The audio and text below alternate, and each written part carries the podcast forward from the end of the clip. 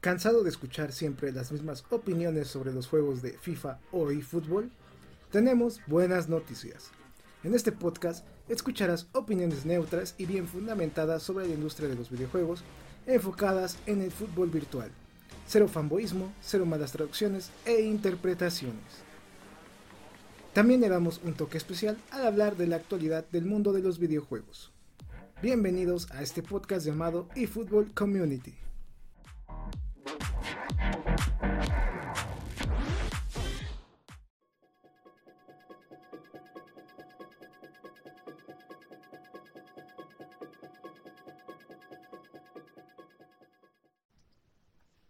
Minasan Konishiwa. Bienvenidos al podcast 85.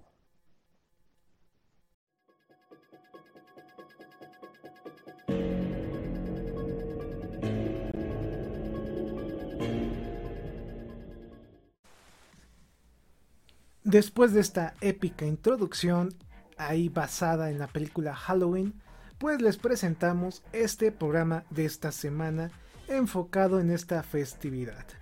Estamos llegando ya a la última semana de octubre y como ustedes ya saben, pues esta fecha tan icónica ya en todo el mundo que nos comparten los gringos y es una tradición tanto en el canal como en el mundo. Tenemos un podcast muy interesante, como pudieron escuchar, ya vamos en el 85, ya cada vez nos faltan menos para llegar al podcast 100 y vamos a tener varios temas de qué tratar esta semana. Como ustedes pueden leer en el título, el tema principal de este podcast es eFootball y el gran dilema de la Liga MX. Si ustedes son mexicanos, ya nos estamos acercando al final del torneo. Justamente se están jugando ya las finales. Ya se llevó la primer final, falta la final de vuelta, donde claramente ya tenemos un ganador que es Pachuca, a menos de que pase un milagro, que no descarto porque vivimos en la Liga MX. Si ustedes son mexicanos, ya sabrán de lo que estamos platicando. Algunos dirán que está mañada, otros que no, entonces todo puede pasar en un partido de la Liga MX.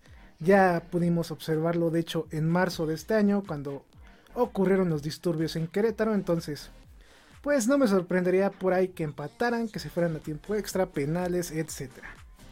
En fin, pues esta famosa liga llegó hace algunos meses a eFootball y sigue siendo un gran dilema porque no le están aprovechando al máximo.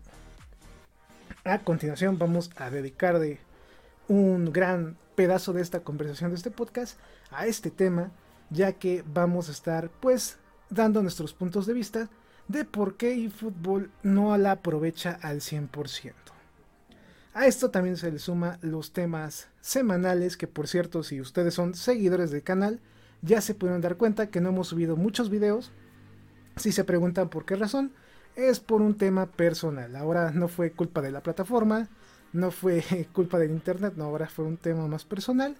Y ya a partir del día viernes, justamente cuando se está grabando este podcast, estamos ya preparando más contenido para este fin de semana y también para el inicio de la siguiente semana. Dependiendo de cuándo se suba este podcast, podrá haber especial de Halloween en stream. ¿A qué me refiero? Como cada año, ya saben que el día, o mejor dicho, el fin de semana donde se celebra esta festividad, pues hacemos un stream de algún juego de terror. Les adelantamos que si lo hacemos, si este podcast se sube en sábado y no domingo, el juego elegido será el título de Tokyo, de Ghost War Tokyo. lo iba a decir al revés. Entonces, pues ya ahí les adelantamos un poco lo que viene del canal en cuestión de un nuevo stream que hacemos semana a semana. Aparte de este tema, vamos a estar platicando del DLC de Qatar 2022 de FIFA 23, que justamente este día, hace ya más de 8 horas, un insider de la industria nos contó todo el contenido que va a ir llegando para esta nueva actualización de este título de EA Sports. A esto se le suman los temas de la sección Noticias Gaming, donde como tenemos el día tan especial en cuestión de sustos, terror, etc., pues vamos a estar platicando de qué juegos de terror debes probar. Si tú también eres una de esas personas que le gusta ese género, al igual que nosotros, pues vamos a hacer una pequeña lista para que ustedes puedan probar algunos títulos en este mes y los siguientes. También vamos a tener como tema secundario el terror a través de los años en los videojuegos. Si tú ya eres una persona que ha vivido ya varios años en este mundo, al igual que yo, pues ya te has dado cuenta cómo ha ido evolucionando. Estos títulos de terror para PC como era, por ejemplo, Alone in the Dark, eh, los primeros títulos para Nintendo como Sweet Home, todo esto fue lo que fue transformando este género y ahora tenemos pues piezas de arte como son Silent Hill, Resident Evil, hasta yo creo el 3. Ya a partir del 4 se volvió un poquito más de acción. El 7 como que ahí yo diría que es un poquito de terror y suspenso más que quizás todas las demás entregas. Y a partir del 8 pues ya sabemos que se volvió un poquito más de acción de nuevo, pero teniendo ese toquecito de suspenso y también de terror. Tenemos otras joyas como juegos independientes también interesantes como esta novela visual tan famosa como es Doki Doki, etc. En fin, pues este tema lo vamos a estar tratando más a fondo a continuación, así que tenemos un programa lleno de mucho, pero mucho contenido emocionante. Pues chicos y chicas, este podcast es gracias a todos los patrons y también miembros del canal, quienes gracias a sus suscripciones pues hacen posible este tipo de contenido y otros tipos de videos de stream o videos on demand. Recuerden que si ustedes quieren volverse miembros del canal o Patreons, aquí vamos a poner en pantalla nuestro Patreon para que puedan ver lo que son las membresías y si alguno de ustedes quiere apoyarnos, pues las puede estar pagando mes a mes para disfrutar de grandes beneficios. Para la gente que nos escucha vía plataformas de audio, pues les recomendamos que chequen ahí la descripción del podcast donde dejamos los enlaces para que puedan ver todo el contenido en nuestras demás redes sociales y también si gustan apoyarnos ya sea en Patreon como miembros del canal de YouTube o si quieren hacer alguna donación en Coffee. Pues vamos a darle a este nuevo programa que la verdad yo siento que estoy muy emocionado porque tenemos muchísimo de qué platicar. Vamos a comenzar con las noticias de esta semana. Ya saben, los invitamos a que visiten el sitio web efootballnews.com.mx donde publicamos todas las noticias enfocadas en fútbol virtual y también en cuestión de videojuegos. Pues chicos, esta semana no hemos estado tan activos, pero tenemos noticias interesantes. Vamos a comenzar con el nuevo option file que nos compartió nuestro amigo Eknop98, quien realizó un off basado en el Osasuna actualizado de la temporada 2022-2023. Disponible para Play 4, Play 5 y también PC y funciona para PES 2021. En esta página van a poder encontrar el link para que lo puedan descargar y también van a poder ver los créditos para que puedan seguir a estos creadores de contenido enfocado en off y puedan ver sus trabajos a futuro. Ese es como nuestro primer ahí anuncio. Pues para que si a ustedes les gusta o siguen jugando PES 2021, ahí tengan la alternativa para que lo puedan actualizar a esta temporada. Ya saben, porque tanto los mods como los option files hacen que los juegos de PES duren eternidades literalmente. Ya ahora con eFootball no va a ser lo mismo porque Konami no está tan de acuerdo en el tema de los pues mods para este título que apenas estrenaron.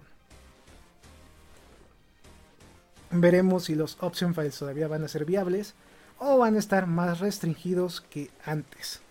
Pero todo esto pues lo vamos a saber cuando llegue pues los dichosos modos editar y también el dichoso modo de pago de ligas y equipos que justamente tratamos en el podcast de la semana pasada, que si no has visto pues te invitamos a que lo veas o lo escuches en alguna plataforma de audio donde estamos presentes.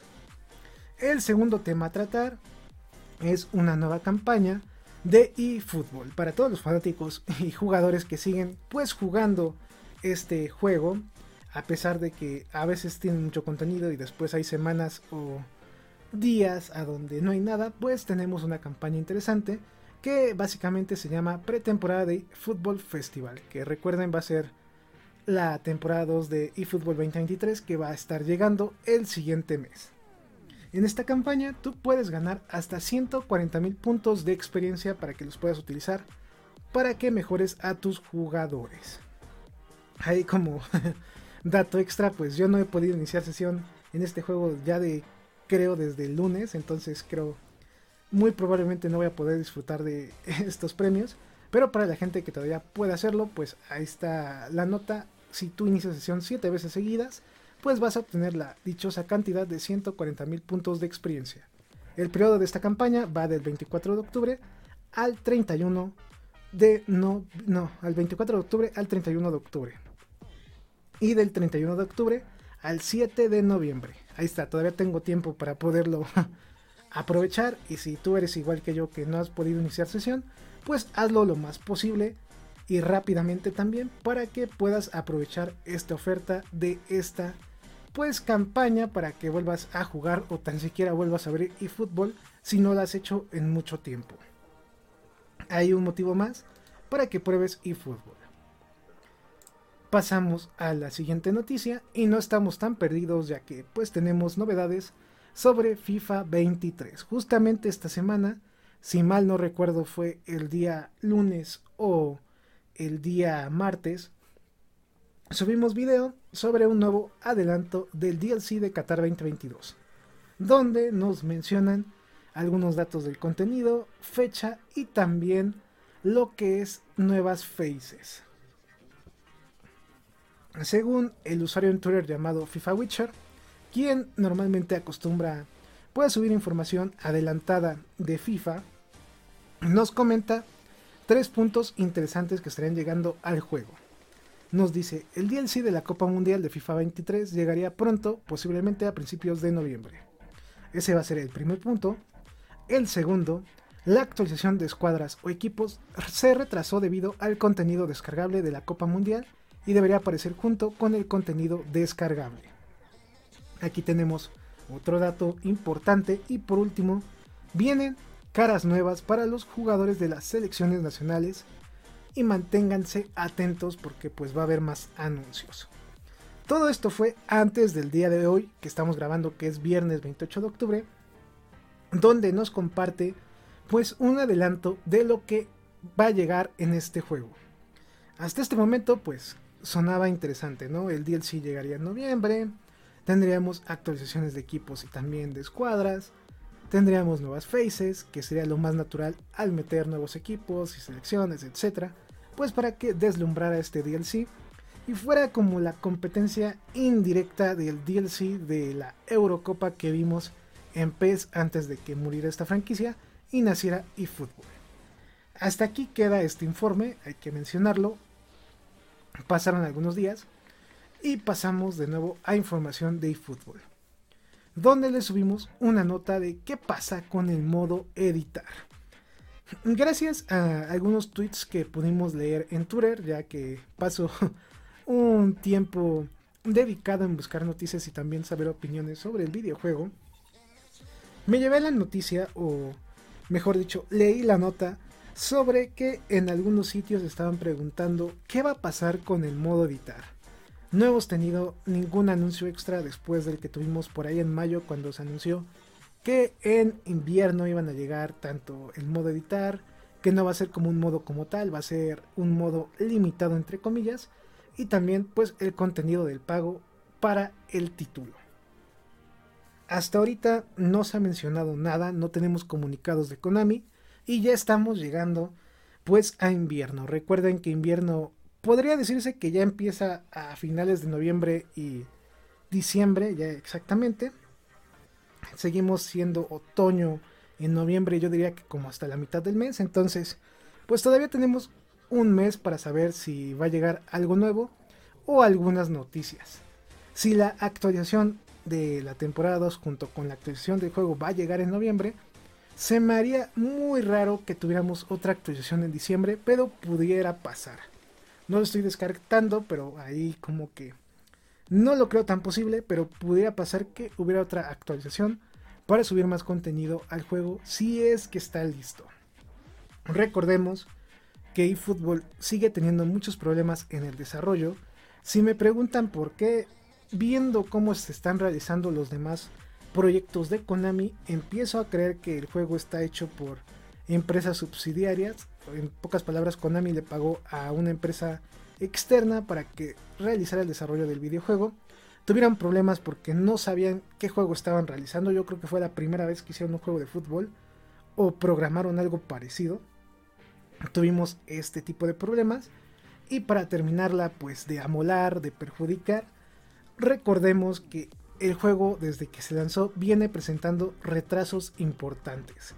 Este juego yo creo que debió de haber salido formalmente hasta este año quizás, pero anunciándolo como un free to play de un modo enfocado en la competencia del modo Ultimate Team de FIFA 23, no como un juego completo, nada más es, va a ser una competencia por el momento y en el futuro pues vamos a ir agregando funciones para hacerle un título más completo creo que hubiera sido mejor ese tipo de marketing que el que tuvimos anteriormente. Y pues me sigue ahí sorprendiendo los retrasos. Si siguen así, empezaría a creer que también hay muy poco personal dedicado a este título. La verdad, cuando tú trabajas en el desarrollo de un título, poniendo como ejemplo un juego de fútbol, sí necesitas varias personas para el modelado, necesitas muchas personas también para el desarrollo de físicas, que ese sería un poquito más express. Contratas ya sea una empresa o a varias vacantes, a varias personas, hacen la física, ya que la terminan, corres a la mitad, dejas a unas 10, 15 personas para que vayan ahí parchando el juego durante va eh, teniendo su vida este título.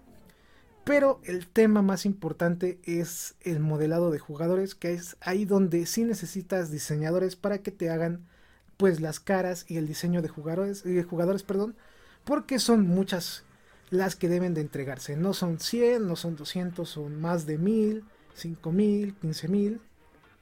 Entonces es importante que tengas ahí tu ejército de personas para que las haga, porque si una persona tiene que programar y aparte hacer el diseño, pongan ustedes de 50 jugadores, pues se va a retrasar, claro que sí. ¿Por qué FIFA no sufre retrasos? Desde hace mucho tiempo, o mejor dicho, desde que el juego, o mejor dicho, el modo de juego de FIFA llamado Ultimate Team empezó a recaudar mucho dinero. Lo que, lo que hizo EA Sports fue rápidamente hacer crecer primero eh, el lugar donde se desarrolla FIFA, que es EA Sports, eh, su franquicia ahí de deportes.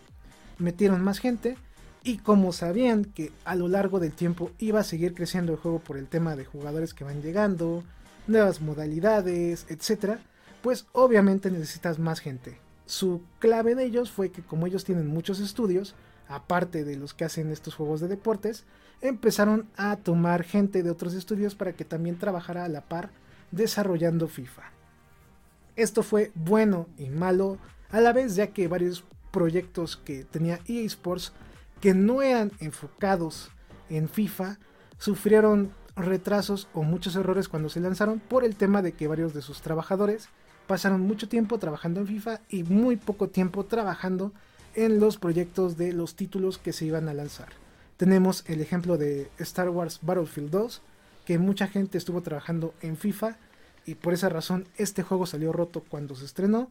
Y también el ejemplo de Anthem, este título, pues, ¿cómo será? Pues de robots, tipo futurista, este de rol, eh, que se anunció muy bonito en un E3 y después cuando se presentó el título, la verdad era totalmente un asco en la parte de jugabilidad, historia y demás. Que de hecho hace un año pues ya cerraron servidores y dejaron morir el título. También la gente que estaba desarrollándolo las llamaron de emergencia para que pudieran seguir trabajando en FIFA para seguir creando contenido. Creo que fue cuando empezó a migrar. No, ya estaba la migración de Frostbite en FIFA, estaban ahí programando algunos detalles el juego fue un asco y gracias a que fue un asco este juego, la división de esa desarrolladora pues la cerró EA Sports y parte de estos trabajadores se fue a FIFA y la otra parte se fue repartida a otros estudios de EA. Problemas de primer mundo diría yo. Pero aquí estamos marcando un gran ejemplo. EA tiene otros estudios, tiene muchísima gente y en cualquier momento puede llamarles para que trabajen en FIFA. Cosa que Konami ya no tiene. Konami yo lo siento ya como una empresa muy, muy globalizada, muy actualizada, donde tienes a tus empleados base y si quieres hacer algo contratas a otras empresas porque te sale más barato obviamente.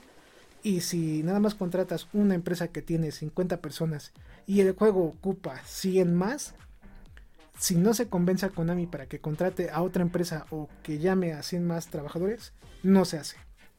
Entonces pues tenemos este tema de los retrasos, juegos incompletos, juegos mal programados, como es eFootball. Aquí quiero aclarar un punto interesante también, porque el único juego que ha lanzado Konami con fallas desde hace unos dos años más o menos ha sido eFootball.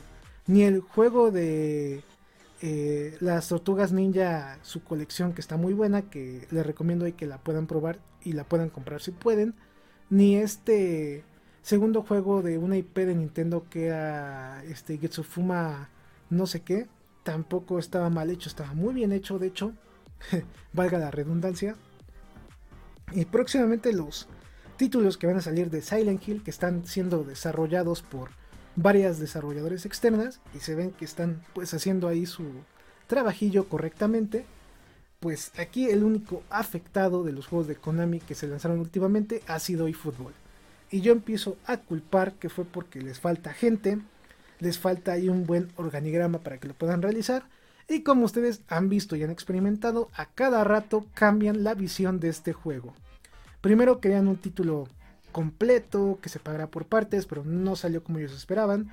Subieron esto del modo Dream Team o equipo ideal, donde le están echando toda la carne al asador, que sí pegó, y ahora no saben cómo lanzar los modos de pago para que no se descompense la gente que juega ahí y pueda seguir pagando microtransacciones y no se vaya al momento de pagar ligas o equipos con los DLC de pago que van a ir llegando a este título.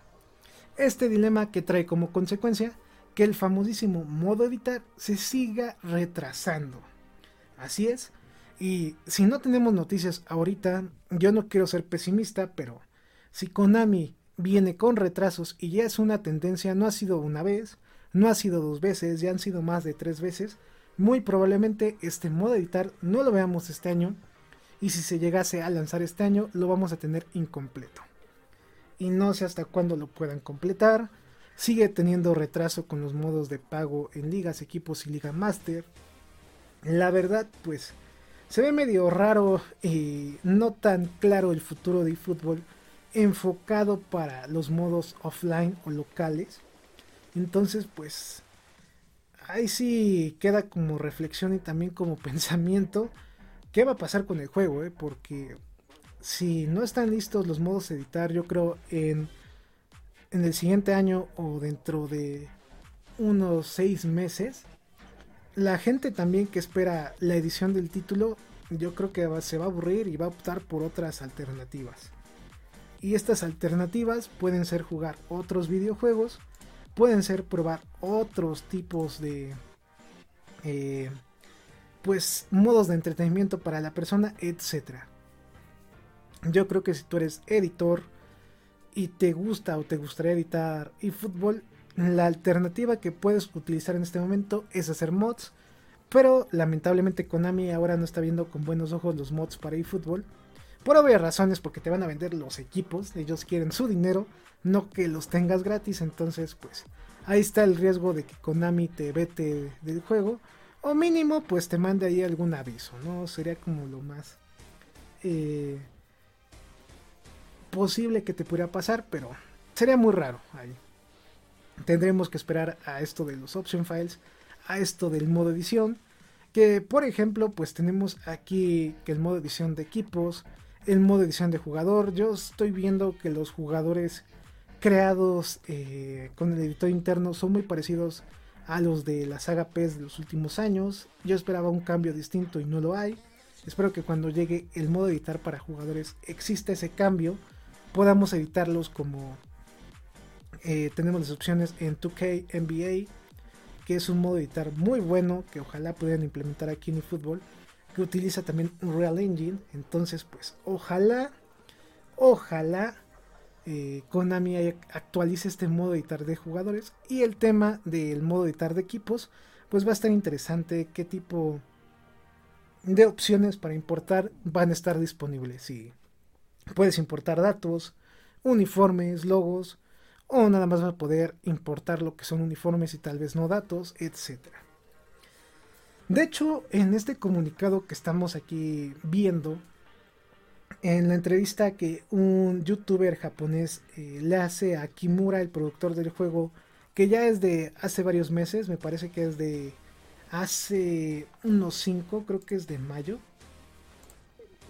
Este señor llamado eh, Kimura, pues le preguntan sobre el modo editar, pero orientado al modo Dream Team. Él contesta que sí va a haber un modo editar para el modo Dream Team, pero no da muchos detalles, nada más dice que vas a poder cambiar los emblemas, vas a poderlos instalar, etcétera, en cualquier momento. Esto ni a mí me, me da confianza, de hecho ni a mí me, eh, me convence, por así decirlo, entonces pues no sé ustedes, ¿no? Ahí se lo dejo ahí para ustedes, ¿no? Si nada más está hablando del modo Dream Team, yo creo que ahí se puede ver lo que es a futuro este juego y lo que están tomando como está bien, vamos a realizar DLCs de pagos, vamos a subir un modo edición, pero después, primero vamos a implementar esto en el modo Dream Team, pues para sacar más dinero. Ya saben, ¿no? Típica mentalidad de empresario y más de empresario japonés. En fin, pues pasamos a la siguiente noticia.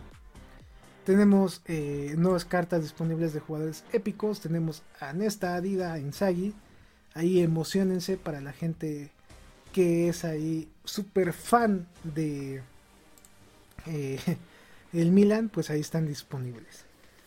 Después de esta gran noticia de leyendas, y lo digo como gran irónicamente, pues Konami también nos informa sobre la llegada de cartas ediciones especiales de la Liga MX inspiradas en el Día de los Muertos. Esta festividad muy famosa aquí en México. Creo que también en Latinoamérica se realiza porque es prehispánica. Si fueran invadidos por tribus en su momento eh, prehispánicas que tienen también, eh, ¿cómo podría decir?, colonias en México que se esparcieron para abajo. Me parece que también ustedes celebran este día. Quizás un poco distinto, va variando la región, pero es como la misma idea, nada más que aquí en México pues se tomó como algo de nuestra cultura por el tema de películas. Hay que recordar un dato muy curioso que si ustedes llegaron a ver la película de James Bond, una de las últimas, eh, cuando se filmó en México, se ve un desfile de Catrinas. Este desfile nunca lo habíamos hecho hasta que se realizó esa película y a partir de que se hizo la película en el Zócalo de la Ciudad de México, todos los años se realiza ese desfile. Pero si te preguntas tú, si siempre lo habíamos hecho, no.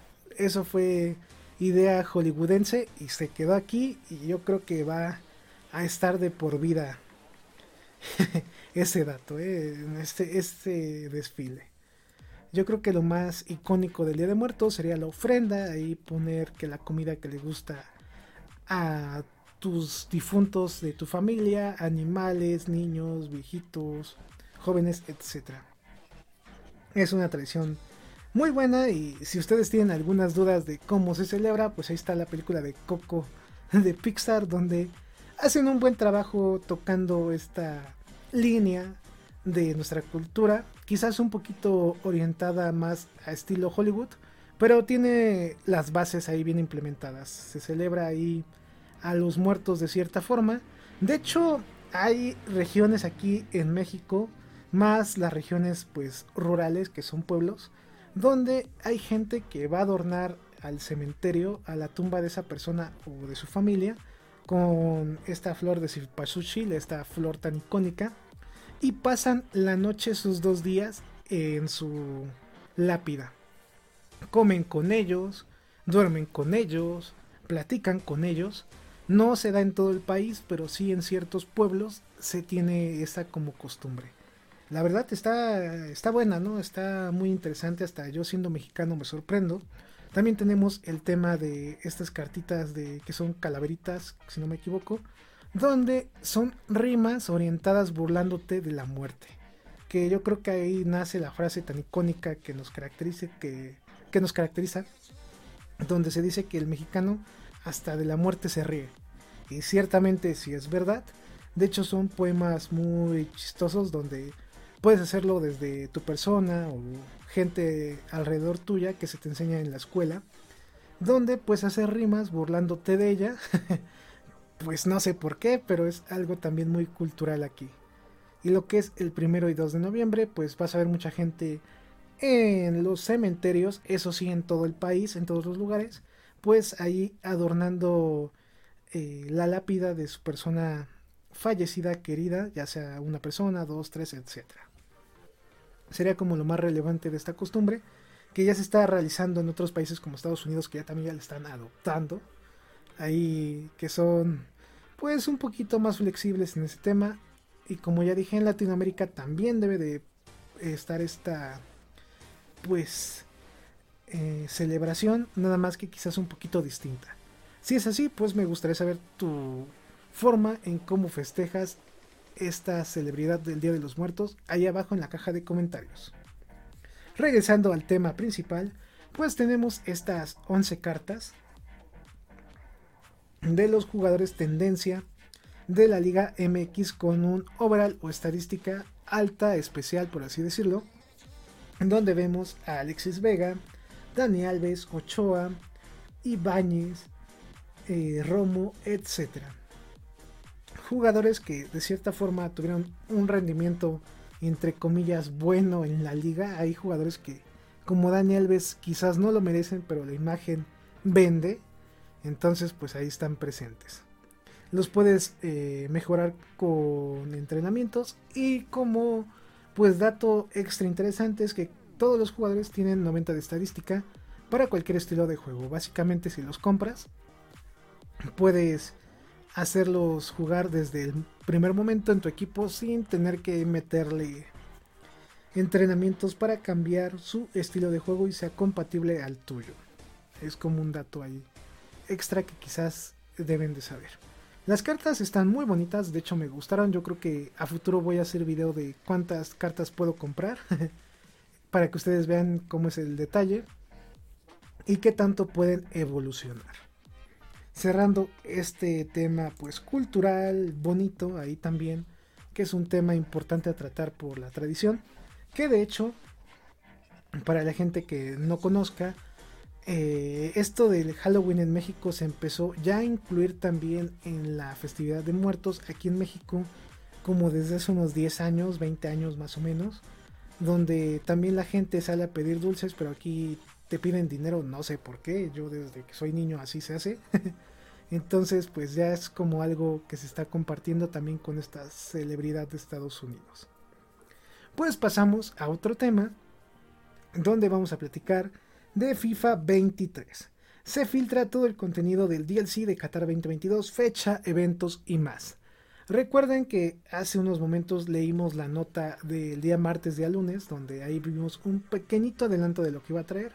Y gracias a Tom Henderson, este insider de la industria tan famoso, pues nos da todos los datos de este DLC que va a llegar sobre el contenido que vamos a ver. El primero y más importante es que el DLC de la Copa Mundial va a llegar el día 9 de noviembre, exactamente en algunas semanas, creo en dos semanas. Es totalmente gratuito y lo vas a poder descargar automáticamente cuando tu consola, ya sea Play o Xbox, se conecte a la red, pongas el juego y inicie la descarga de este DLC.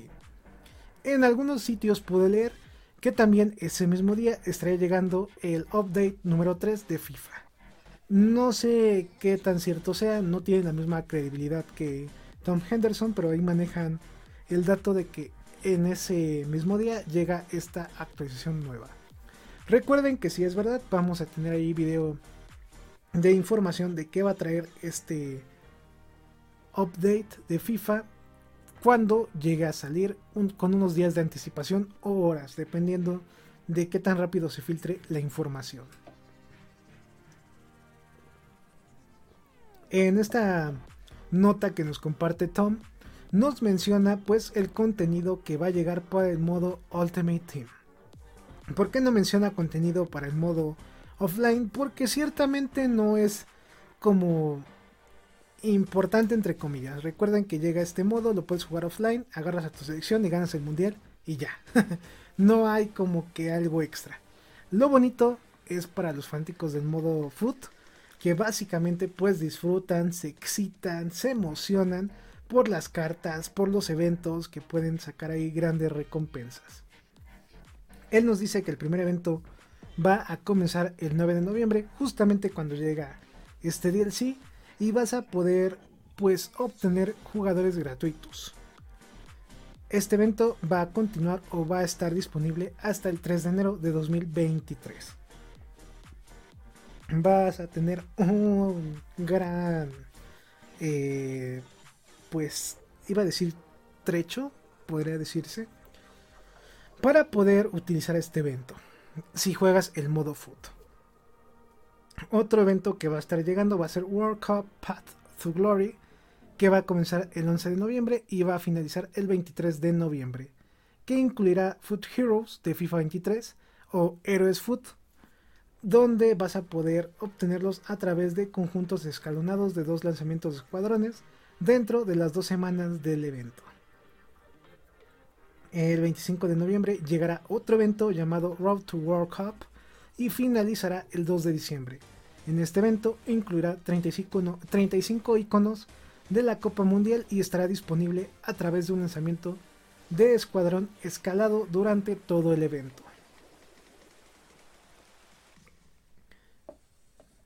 El 2 de diciembre comenzará un nuevo evento llamado World Cup Stories.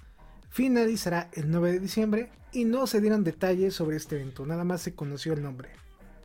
Llegarán otros eventos programados para comenzar el 9 de diciembre, pero las fuentes de información no pudieron dar más detalles sobre estos eventos.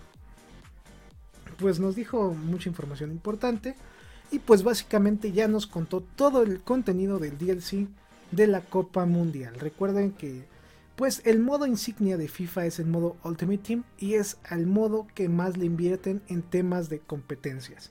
Pues para utilizar la licencia de una forma correcta y puedan lucrar con ella lo más posible.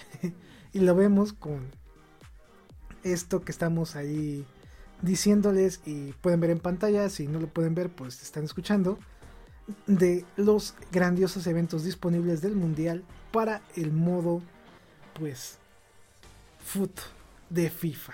Eh, yo digo, bueno, están interesantes. No soy tan fan de este modo, pero ya lo estoy tolerando, ya me estoy como acostumbrando después de eh, tres años de estarlo ahí probando y jugando, ya como que más o menos le sé, entonces pues digo, está padre, ¿no? hay para matar el tiempo, no es mi hit, pero estaría interesante y probar qué puedo sacar. Estas fueron las notas o noticias, mejor dicho, más importantes de esta semana. Y pues vamos a pasar al tema principal de este podcast que pues como tema de Halloween siento que está muy bueno y es el dilema de la Liga MX en eFootball 2023. Recordemos que desde hace ya varios meses se supo que la Liga MX había firmado, firmado perdón, un, un contrato de exclusividad con el videojuego eFootball. Este contrato pues le iba a dar las eh, pues los trofeos, los equipos, los uniformes, todo de la Liga MX para este título, que en su momento se pensó que iba a llegar más rápido el DLC de pues de ligas y equipos que tú puedes pagar para estrenarla y no fue así.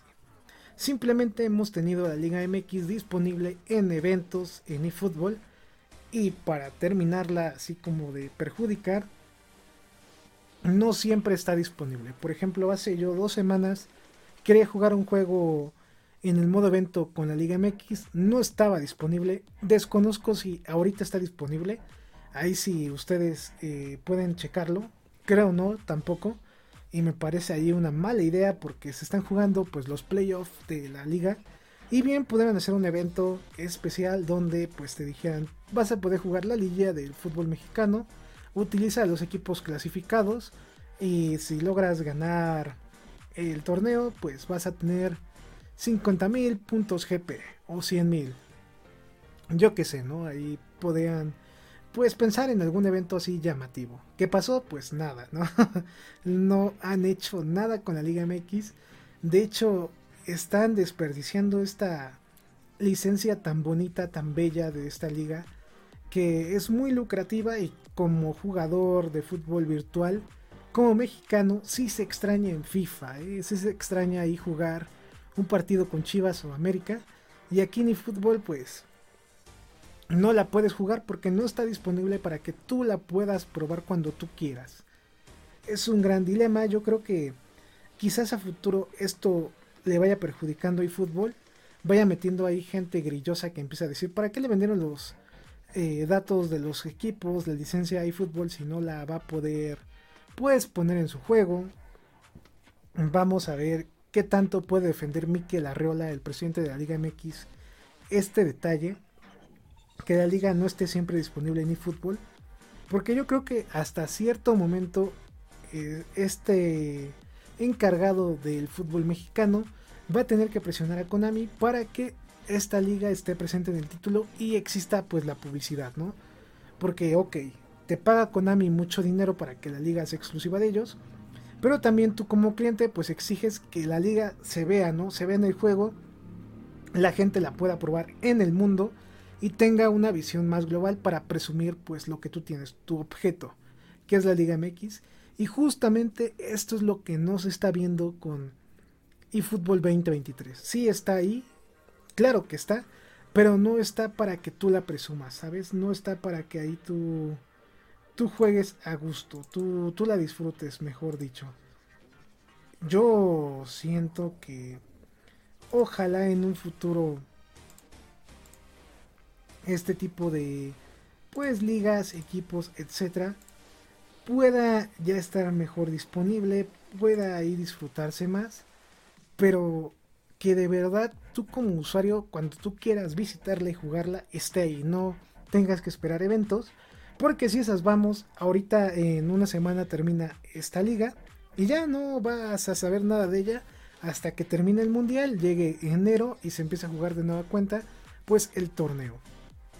Y me imagino que Konami, ahorita llegando noviembre, va a enfocar eventos de selecciones enfocados en el mundial. Si es inteligente, no sé qué tanto sea su jugada de ellos, pero si saben, si le meten ahí coco, pues pueden ahí aprovechar que quizás no tengan la licencia del mundial, pero pueden hacer un evento enfocado en él. ¿A qué me refiero? Pues que ahí puedan aprovechar que tienen ahí la licencia de eFootball, perdón, la licencia de algunas selecciones, como por ejemplo Brasil, que no está licenciada en FIFA, está licenciado en este videojuego. La licencia de varias selecciones europeas, que no todas están en FIFA. Ahí tienen pues tela de dónde cortar para poder eh, hacer eventos enfocados en el mundial, que esperemos lo hagan, ¿eh? porque me está decepcionando mucho los eventos. Por ejemplo, tenemos las fases de grupos de la Champions. Sé que ellos no tienen eh, la licencia de la Champions, pero por ejemplo cuando FIFA no tenía la licencia de la Champions, había eventos enfocados en el modo foot de los partidos que se jugaban con jugadores con estadísticas más altas, sin el nombre de la Champions, nada más como Liga de Europa, pero utilizando el mismo concepto. Entonces, pues si Konami es inteligente y se aviva, puede hacer lo mismo, nada más que pues necesita las ganas y también el pensamiento para pues decidir cómo lo van a hacer, porque se me hace ahí una muy buena forma de utilizar lo que se tiene ahora sin invertir mucho. No quieres dejar que los equipos y las ligas estén en el modo offline, déjalos en eventos. Pero que siempre cada semana existe un evento distinto o que por default se abran todas las ligas que se están jugando en ese momento como eventos y tú puedas estar jugando partidos con los equipos de las ligas correspondientes, sumando puntos o disfrutando de esos partidos que se están jugando en ese mismo momento, pero en el fútbol real. Tal vez esté pidiendo mucho, pero siento que Konami lo puede hacer, pero no quiere. O no se han puesto a pensar como este detalle que estamos explicando, Y como jugador y fanático de la Liga MX, yo sigo esperando y sigo ahí pues exigiendo que esta liga pues sea más patrocinada o mejor dicho que se muestre más en este videojuego. Ya tenemos eh, varias pruebas o mejor dicho varios datos de esta liga, ya se probó en su momento, pues ¿por qué no se llega a probar de nuevo o se llega a jugar distinto, por así decirlo. Se me hace ahí más flojera de Konami o no sé qué estén pensando.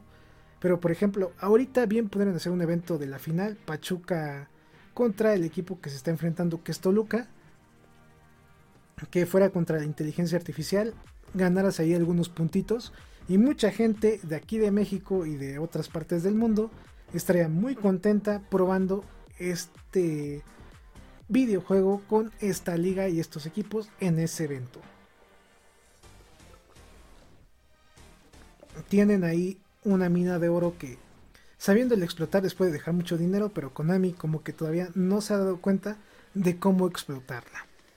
Yo le recomendaría a la gente de Konami, abran eventos, quizás ya no después de la siguiente semana que ya la Liga MX no va a existir hasta el siguiente año, pero cuando vuelva a estar la liga jugándose, hagan eventos basados en las jornadas, hagan eventos basados en la liguilla y cuando se juegue la final, pues hagan un evento especial donde puedas jugar con algún equipo de la final y puedas enfrentar ya sea a un jugador en línea o contra la inteligencia artificial, ganando puntos GP, entrenamientos, etc.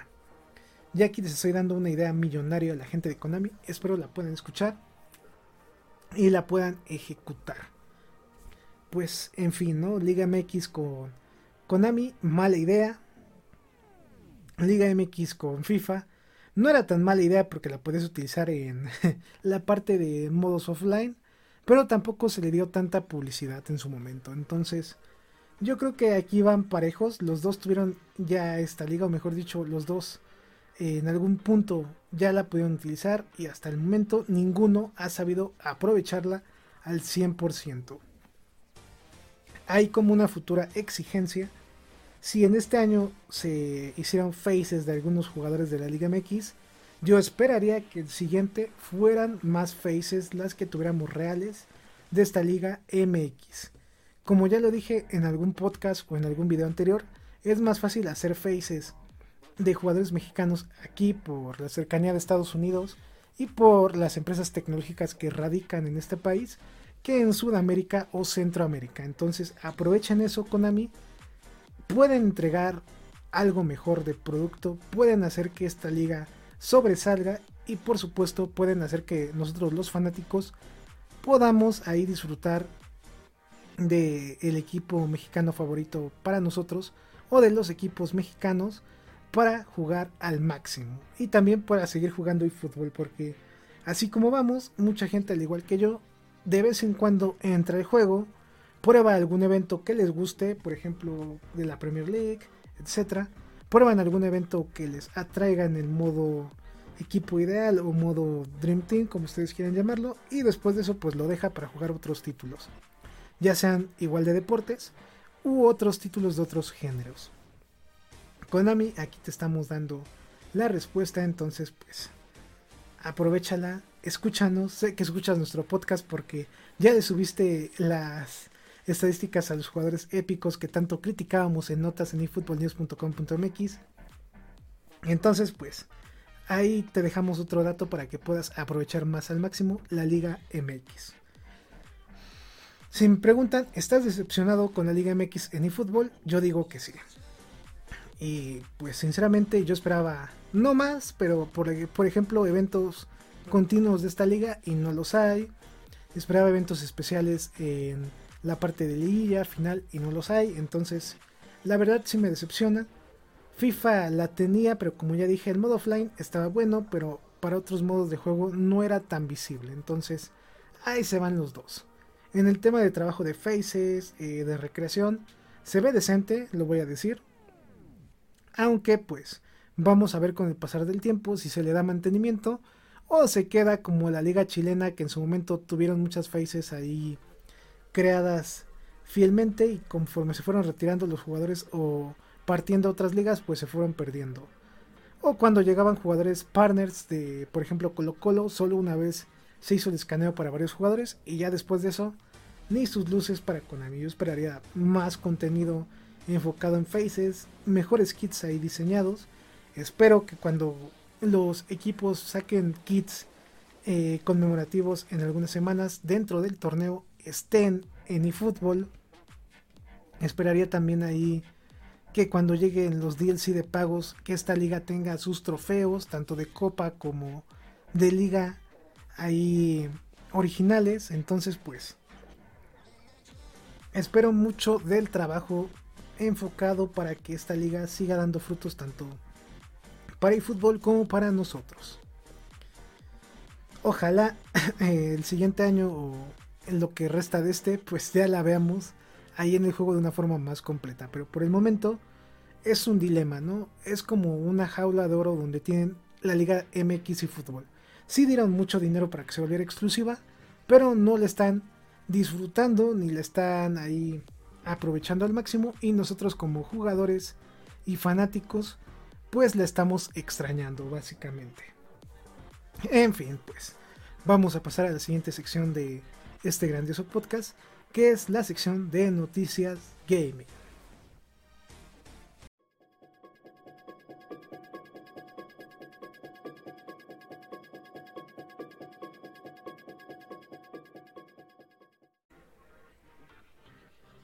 Pues chicos, bienvenidos a la segunda sección del podcast donde platicamos del mundo de los videojuegos.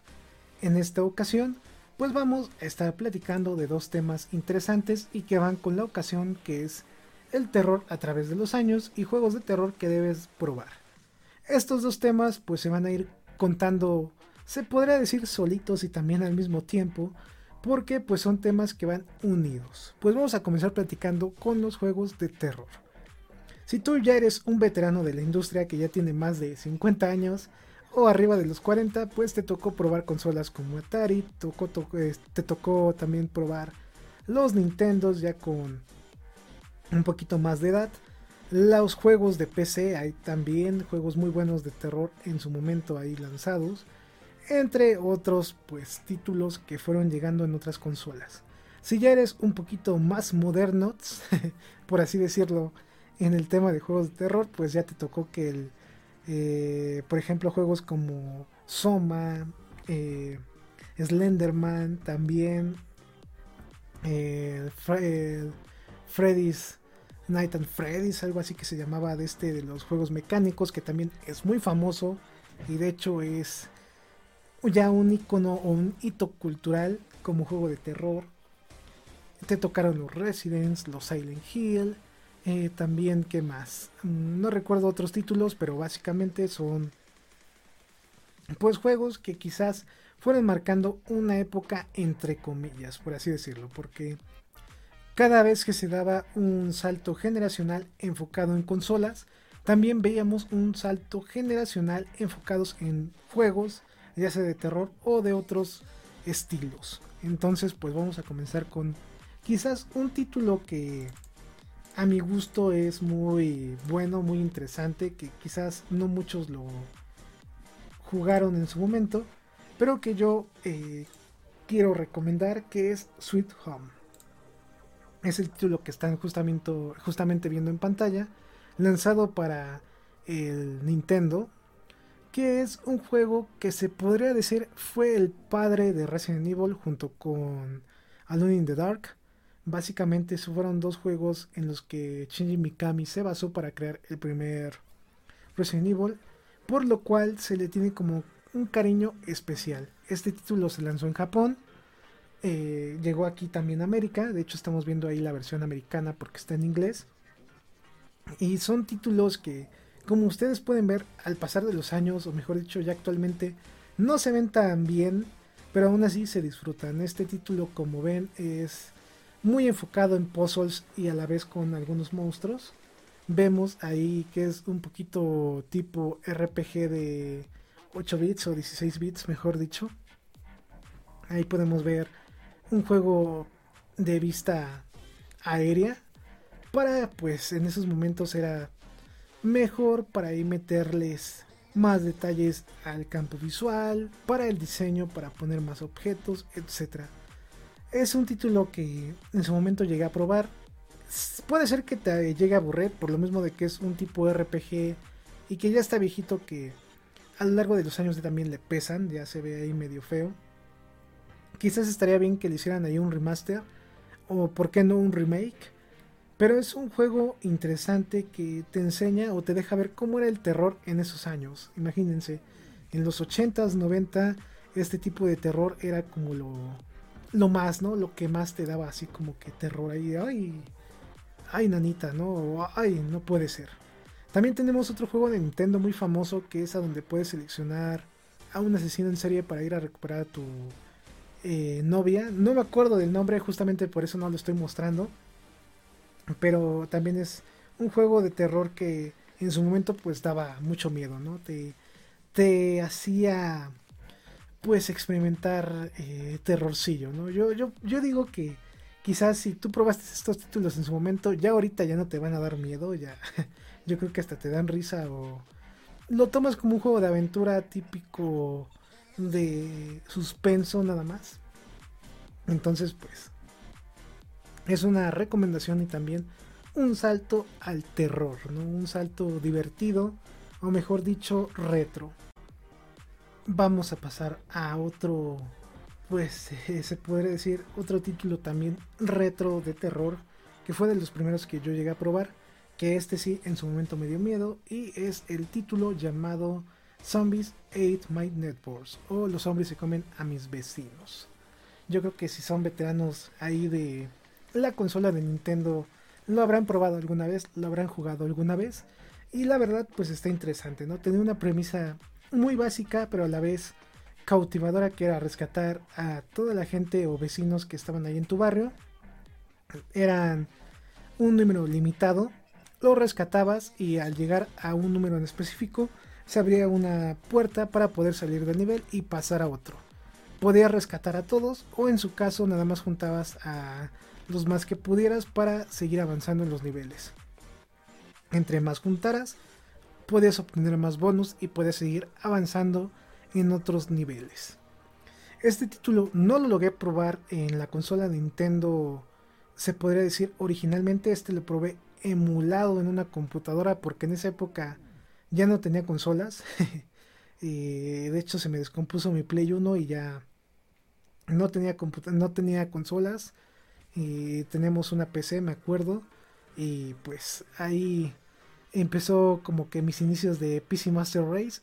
Y teníamos emuladores eh, de Nintendo, de Play 1 si no me equivoco. Y teníamos ahí también un emulador de maquinita de SNK ese me gustaba porque teníamos eh, los juegos de, Metal Slug, eh, Bomberman, entre otros. Bueno, pero esa es otra historia. Entonces, pues lo probé yo en PC. Actualmente ya lo tengo ahora sí de forma legal para Switch. Hace poquito, si no me equivoco, hace un año o hace dos años, se lanzó una edición especial de nuevo conmemorativa. La edición física no llegó aquí en México, tenías que pedirla, creo, de exportación pero sí llegó la versión digital. No era tan cara, me acuerdo yo que... ¿Cuánto costaba? Mm, mm, mm, creo que costaba como 400 pesos cuando se lanzó. Quizás ya ahorita esté más barato porque ya lleva como un año o dos años que se lanzó este juego. Pero la edición eh, física de este título que se vendió en otras partes del mundo estaba padre porque te daba la caja como juego retro que era como lo más atractivo. Es un título muy bueno, si ustedes tienen la oportunidad de jugarlo, jueguenlo. Son niveles bastante cortos, pero yo les recomiendo que si son primerizos, ahí lean una guía o se informen primero porque luego hay que vecinos escondidos, objetos también escondidos y conforme vas avanzando los niveles se van poniendo cada vez más difíciles. Y si no sabes cómo moverte en los escenarios, pues sí está medio complicado que puedas eh, terminar rápido el nivel. Porque conforme vas tardando más en los niveles, más enemigos van saliendo y se te van juntando en pantalla. Es un juego muy bueno, ahí está como la recomendación. Y pues vamos a pasar a otro título. Ya como pudieron ver, estamos viendo ya un terror un poquito más bonito, mejor dibujado. Eh, quizás el pasar de los años de este juego no se ven tan mal, se ve decente, se ve bonito todavía ahora. Entonces, pues es un es un juego ahí interesante que yo les recomiendo que prueben y que puedan ahí estar experimentando. Pues vamos a pasar a un nuevo videojuego. Esta vez no vamos a estar platicando de Resident o de Silent Hill para no aburrirlos. Eh, para que les mostremos otros juegos distintos también para que ustedes puedan probarlos y también estén como que informados de eh, del futuro, ¿no? De títulos así distintos que tú puedes estar disfrutando en otras consolas, en otros momentos cuando estés más libre, etcétera. Porque yo creo que lo más icónico que tú puedes platicar de terror es que Silent Hill, que eh, Resident Evil, como ya dije, Mm, y hay más, ¿no? Hay otros juegos que quizás no se les dé tanta relevancia, pero son juegos interesantes. Pasamos al siguiente juego recomendado, damos un salto generacional muy importante, llegamos a la época de los Play 3 y de las Xboxes 360 y tenemos el título de Alan Wake.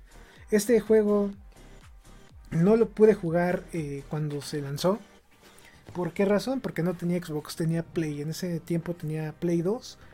Y de hecho la Xbox la compré tres años después. Y por alguna razón extraña no encontré nunca el juego de Alan Wake en ninguna tienda. ¿eh? Ya cuando tuve mi Xbox y quise comprarle juegos, este juego nunca lo encontré. O creo lo veo una vez y dije, para la próxima lo compro y no lo compré. Este juego yo lo había anunciado en su momento en Cybernet, este programa de SAS. Si eres mexicano o latinoamericano sabrás de qué te estoy hablando. Y estaba interesante el concepto. Es un escritor que es tipo Stephen King. Stephen King, creo que así se llama este señor. Eh, pues cuenta historias de terror, o mejor dicho, escribe historias de terror. Le toca visitar un pueblo en el cual pues pasan cosas extrañas y resulta que todo lo que escribe él se vuelve real. Y lo más como perturbador del asunto es que conforme tú vas avanzando los capítulos, escuchas su voz narrando la historia y por alguna razón Alan Wake está escribiendo una novela de pesadilla, no está escribiendo algo bonito, está escribiendo algo muy feo y tú tienes que pues afrontar lo que está pasando y aquí el terror máximo como un cliché pero bien implementado es la oscuridad. Yo sé que para muchos jugadores van a decir, ay, sí, lo oscuro, uy, qué miedo, ¿no? El juego te lo plantea muy bien, muy interesante, de hecho. Por aquí la oscuridad eh, consume a las personas, las perturba, las molesta y hace que se transformen en otras cosas y a la misma vez te transporta a un mundo distinto, a, a un plano temporal diferente. Ustedes dirán, bueno, parece típica historia de juego de terror ahí muy fumado, ¿no? Así, clásica, por así decirlo. Y yo les diré, no es tan clásica y sí, sí está fumado, pero tiene buenas ideas. Es un título interesante. Eh, por ejemplo, vamos a, ahorita que estamos platicando esto, me voy a adelantar un poquito en la historia. Quizás eh, aquí vengo un spoiler si alguien lo quiere probar. Eh, yo les recomiendo que no escuchen esto, o mejor si lo escuchen para que les deje la espinita para saber qué pasa o cómo sucede. Al final de este juego, el personaje que es Alan Wake no puede salir de este pueblo porque de hecho no está en esta dimensión, está en otra dimensión. ¿Por qué razón? Esto lo tienes que tú descubrir ahí jugando el juego, porque suceden cosas extrañas, está interesante la historia. Me recuerda mucho a esos típicos cuentos como de niño, pero transformados en algo más para adulto. Conforme tú vas avanzando en los capítulos que vendrían siendo los niveles, cada vez ves cosas más perturbadoras en cuestión de lo que está pasando y de tu realidad. Va a llegar un momento donde tú ya no vas a saber qué es real y qué es mentira y tú no vas a saber qué personas del pueblo de verdad están vivas o están muertas, ¿eh? porque sí está medio confuso. Es un título que de verdad deben de probar, se lo recomendamos muchísimo. Es un juego quizás un poquito más de acción, no tan mm, como que difícil de jugar, pero muy disfrutable. Quizás lo más difícil del juego llega ya en las partes finales, cuando vas a ir enfrentando jefes o enemigos más difíciles. Pero en general es un juego interesante, eh, muy eh, atractivo, no te vas a aburrir y lo mejor de todo es que es un título que tiene continuidad con otros mm, eh, juegos de Remedy, que es la desarrolladora, como son Quantum Dreams y también el juego de Control. es una continuidad que ahí tienes que ver cuando juegues estos títulos porque ahí hay como que no son spin-off ni este datos extra, sino son como referencias. Entonces es un juego muy bueno, les va a gustar y se los estamos recomendando. Pasamos a otro título que yo creo vamos a ir cerrando esta como historia o adelanto en el tiempo y pues vamos a pasar a qué título será interesante, porque no quiero que vean los mismos de siempre, quiero que observen algunos distintos. Y yo creo que vamos a pasar a una generación más de este terror. Bueno, no, porque ese no sería como tanto terror, sería más como eh, horror raro, más o menos. Yo creo que el siguiente es una evolución si no me equivoco, ¿cómo se llama este juego? Ya se me olvidó. eh, esperen unos segunditos. Juego de terror en psiquiátrico, algo así.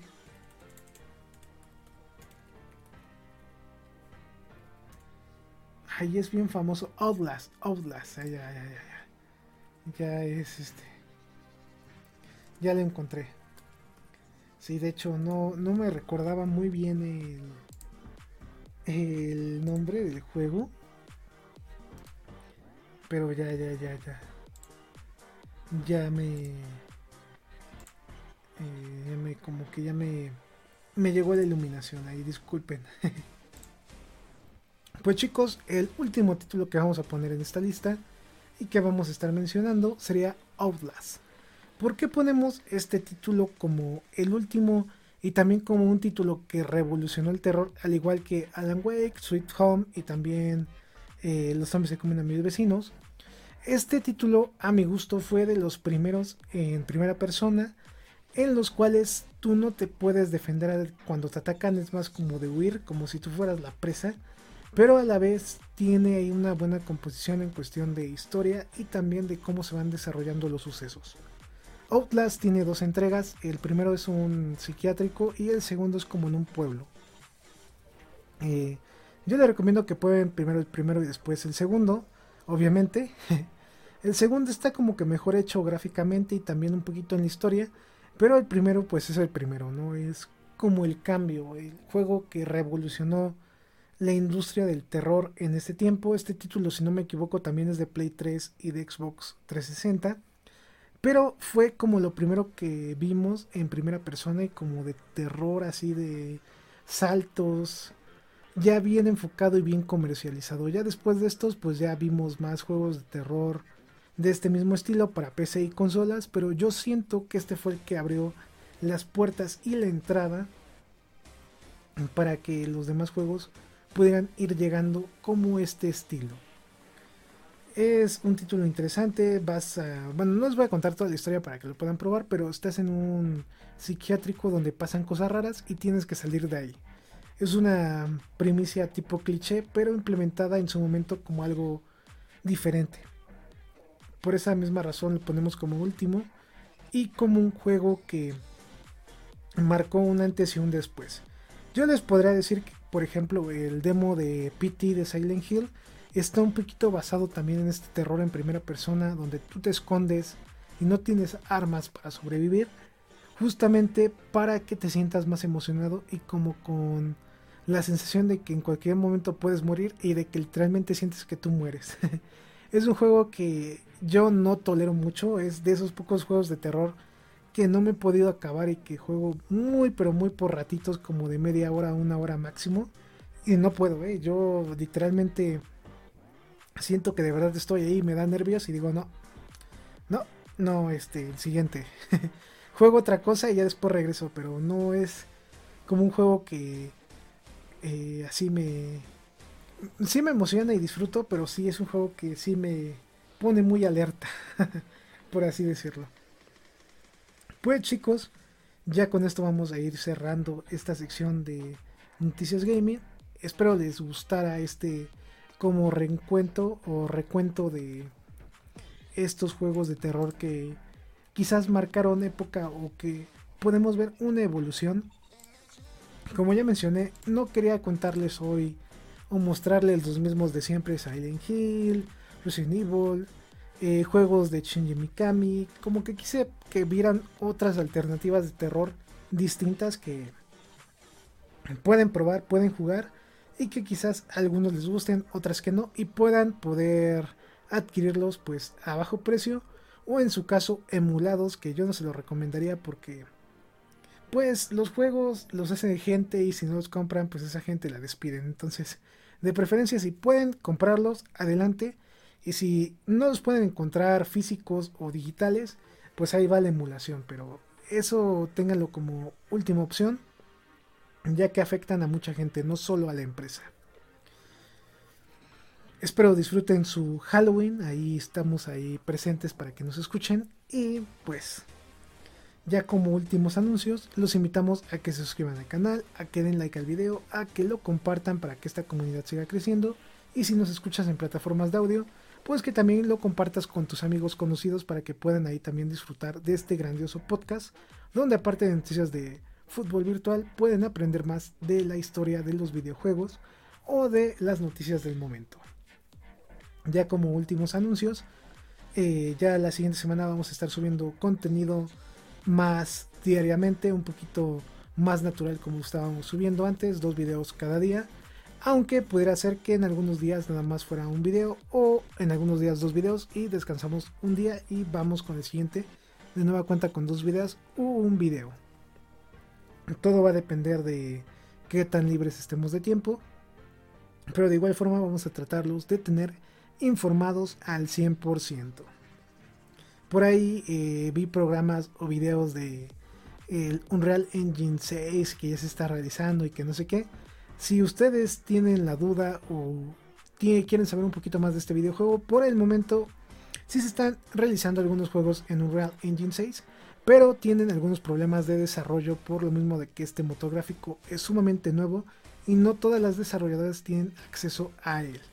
Este tema yo creo que lo vamos a platicar en el siguiente podcast un poquito más a fondo para que ustedes ahí puedan conocer más sobre este engine. Eh, también en próximas semanas vamos a subir un nuevo video ya de gameplay y capturas de nuestro videojuego que estamos realizando para que ahí puedan echarle un vistazo. Como hay director creativo, ahí vamos a estar mostrándoles algunas ideas que como ya he mencionado anteriormente pueden estar en el videojuego como pueden ir cambiando a futuro. Esperemos no ser como Konami que un día mostramos algo y al siguiente mes estamos cambiándolo totalmente. Pues en fin chicos, ahí disfruten su inicio de semana, su fin de semana o cuando nos estén escuchando. Eh, salgan a pedir dulces si son de esa costumbre y si no, pues realicen una ofrenda muy bonita para sus seres queridos. Eh, disfruten también de jugar videojuegos en esta época. Ya sábado y domingo, como es costumbre, juegos de terror para hacer más amena esa fecha. Entonces, pues ya saben ahí las opciones que hemos mencionado. Y si no, pues usen la vieja confiable que es Resident y Silent Hill. ahí hasta queda como buen chiste. Pues, Don Marigato más estamos en contacto. Este programa fue creado y producido por AZK Productions y distribuido por el canal AZK 1315. Productor ejecutivo AZK. Gerente de proyecto AZK. Producción y edición Team AZK. Agradecimientos especiales a todos los miembros del canal por el apoyo otorgado.